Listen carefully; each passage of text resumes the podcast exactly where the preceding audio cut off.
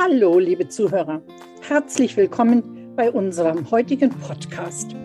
Mein Name ist Roshi Radloff und ich bin bei Wege aus der Einsamkeit und das ist heute unsere Premiere. Wir starten unsere erste Podcast-Hörfunksendung mit Versilberten für Versilberte.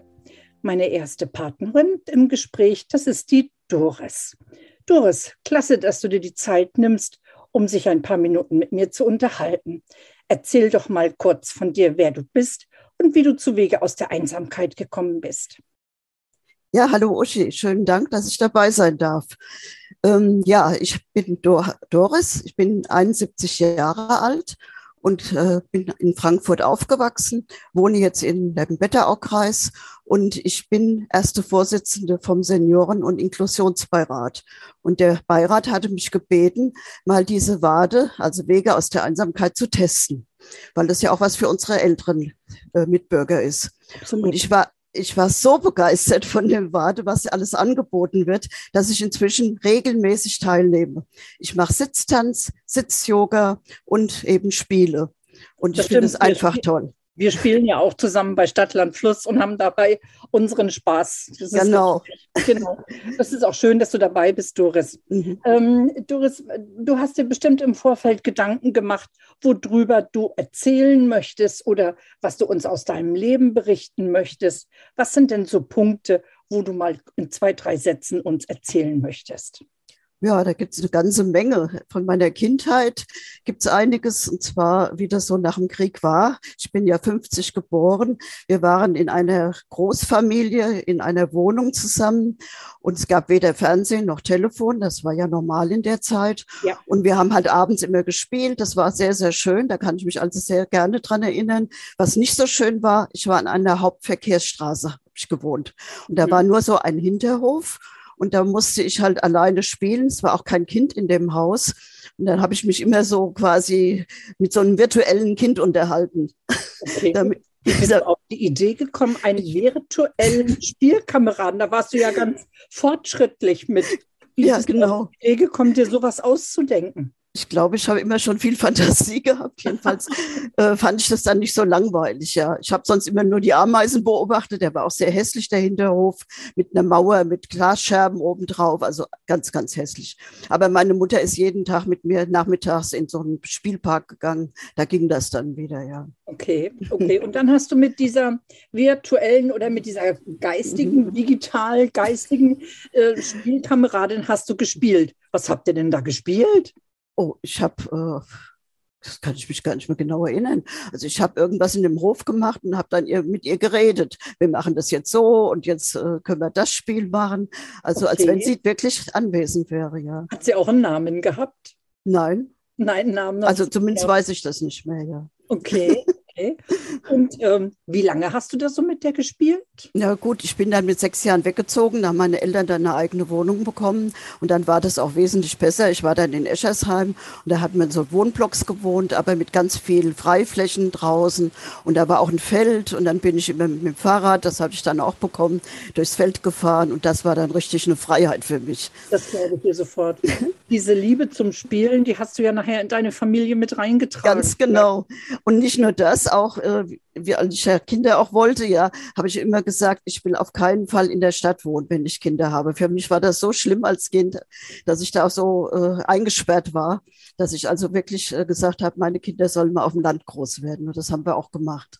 Schön. Wie viele Kinder hast du, Doris? Ich habe drei und dann habe ich noch einen Stiefsohn und mein Mann hat auch aus erster Ehe, also wie gesagt, den Stiefsohn und ich habe zwei aus erster Ehe und gemeinsam haben wir noch ein Kind, also eine richtige Patchwork-Familie. Ja, da war bei euch immer genug Trubel vorhanden, gell? Das stimmt, genau. die kommen auch regelmäßig zu den Feiern, Ostern, Weihnachten, im Sommer nochmal.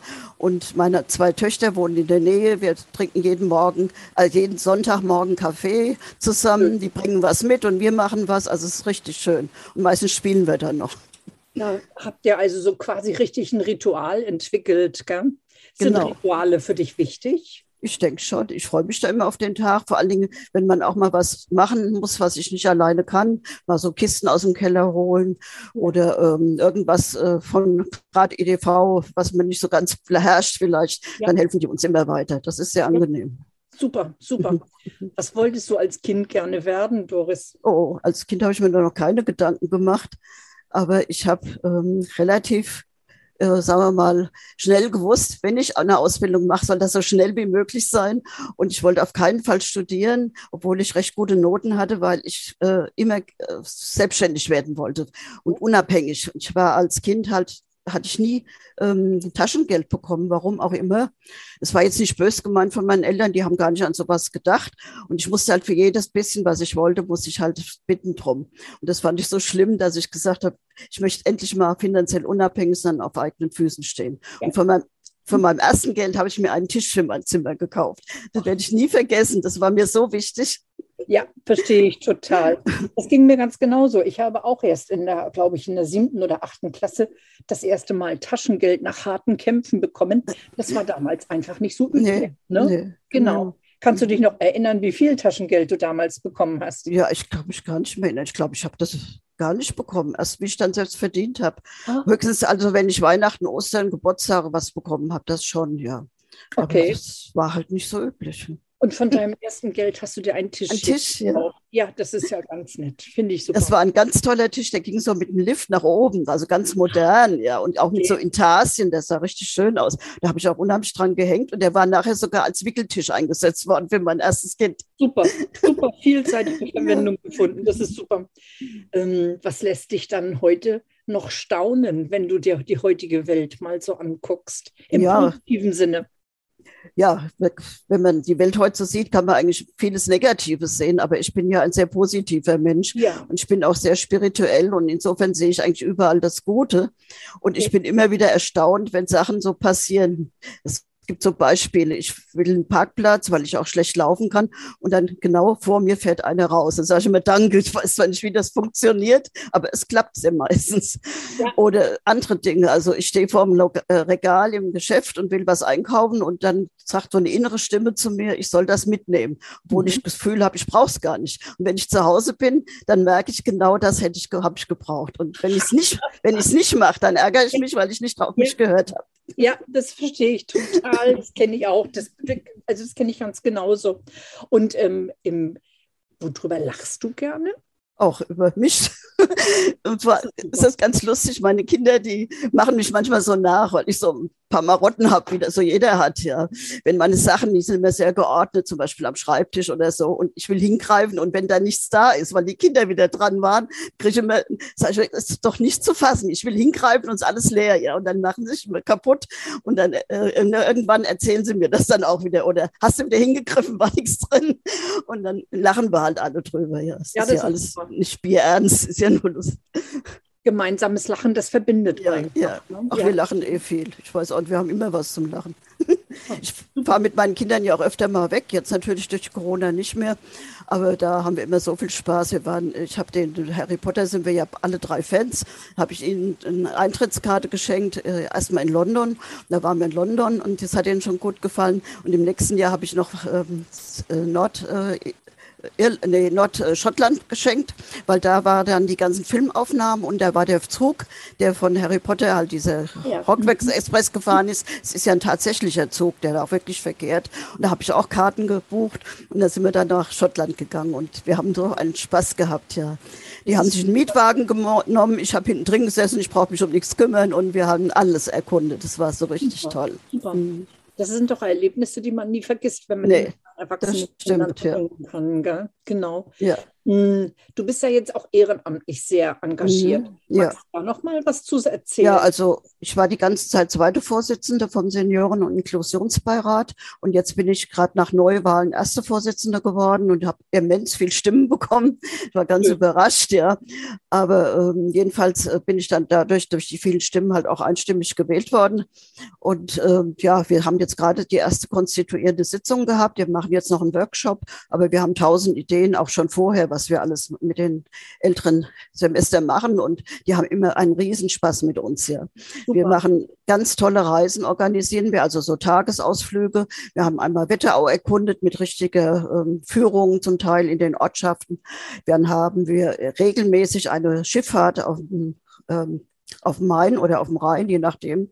Und das ist seniorengerecht mit Rollstuhlmöglichkeiten reinzukommen. Und dann ist ein Alleinunterhalter, der spielt genau für die älteren Leute die richtige Musik und das macht so viel Spaß. Ja. Wir hatten immer Glück mit dem Wetter und auch andere Dinge. Also wir organisieren eine ganze Menge andere Sachen noch dazu. Spielt da, du bist ja jetzt bei Wege aus der Einsamkeit und das ist ja in erster Linie online. Der bedingt auch durch Corona und digital. Spielt da bei eurem äh, Seniorenkreis die Digitalität auch eine Rolle? Ja, eine sehr große. Und zwar haben wir seit ein paar Monaten, eben gerade wegen Corona, weil wir uns ja nicht treffen können, äh, eine eins zu eins Schulung gemacht. Das sind ungefähr 25 Helfer, die sich auskennen, die nochmal geschult wurden, wie man die Leute dann eben äh, anleitet. Und die gehen in die Wohnung zu den Leuten. Und das ist halt sehr gut, weil erstmal wegen Corona geht's nicht anders, aber es ist sowieso besser, weil die Leute an ihrem eigenen PC sitzen oder an ihrem eigenen Handy. Und damit können die halt viel besser geholfen bekommen. Und das ist so ein, hat so eingeschlagen. Wir haben, glaube 40 Leute auf der Warteliste inzwischen. Super, super. Mhm. Das ist eine super Sache. Ja. Und ähm, wie könntest du dir vorstellen, dass mal das mit der Digitalität im Alter weiterläuft? Ja, auf jeden Fall müssen wir die Altenheime besser ausgestattet werden. Ja. Weil wenn wir mal so weit sind und ins Altenheim müssen, wir kennen uns ja aus mit der digitalen Welt, dafür ja. brauchen wir das auf jeden Fall. Ja, sehe ich genauso. Mhm. Gibt es da auch Initiativen bei euch, dass ihr dafür was tut, um das an die Politik ranzutragen oder das, da irgendwelche Sachen? Das haben wir bis jetzt noch nicht gemacht. Das ist eigentlich eine gute Idee. Wir mhm. haben ja jetzt erst das anlaufen lassen mit der digitalen mhm. Sache, aber wir können auf jeden Fall mal intervenieren, dass das auch in den Pflegeheimen oder ja. in sonstigen Senioreneinrichtungen eben passiert. unbedingt, mhm. unbedingt. Denn das wenn ich eine Warteliste von 40 Personen ja, ja, da ist da Presse. Power hinter, ganz genau. genau. Wenn wir jetzt mal so langsam nochmal das Revue passieren lassen, wie siehst du das, dass du überhaupt Wege aus der Einsamkeit gefunden hast? Wie bist du da überhaupt drauf? Äh, das war so, dass die Stadtverwaltung eben, ich weiß nicht warum, mit der Frau Hirsche Kontakt aufgenommen hatte. Warum auch Ach. immer, das weiß ich jetzt nicht. Und wir sind ja sehr eng mit der Stadtverwaltung zusammen. Wir sind ja ein Teil der Stadtverwaltung, wenn man so will, allerdings ehrenamtlich. Und da hat mich die Dame angerufen äh, oder per E-Mail angeschrieben, ich soll mir das doch mal angucken, ob das nicht was für unsere Senioren wäre.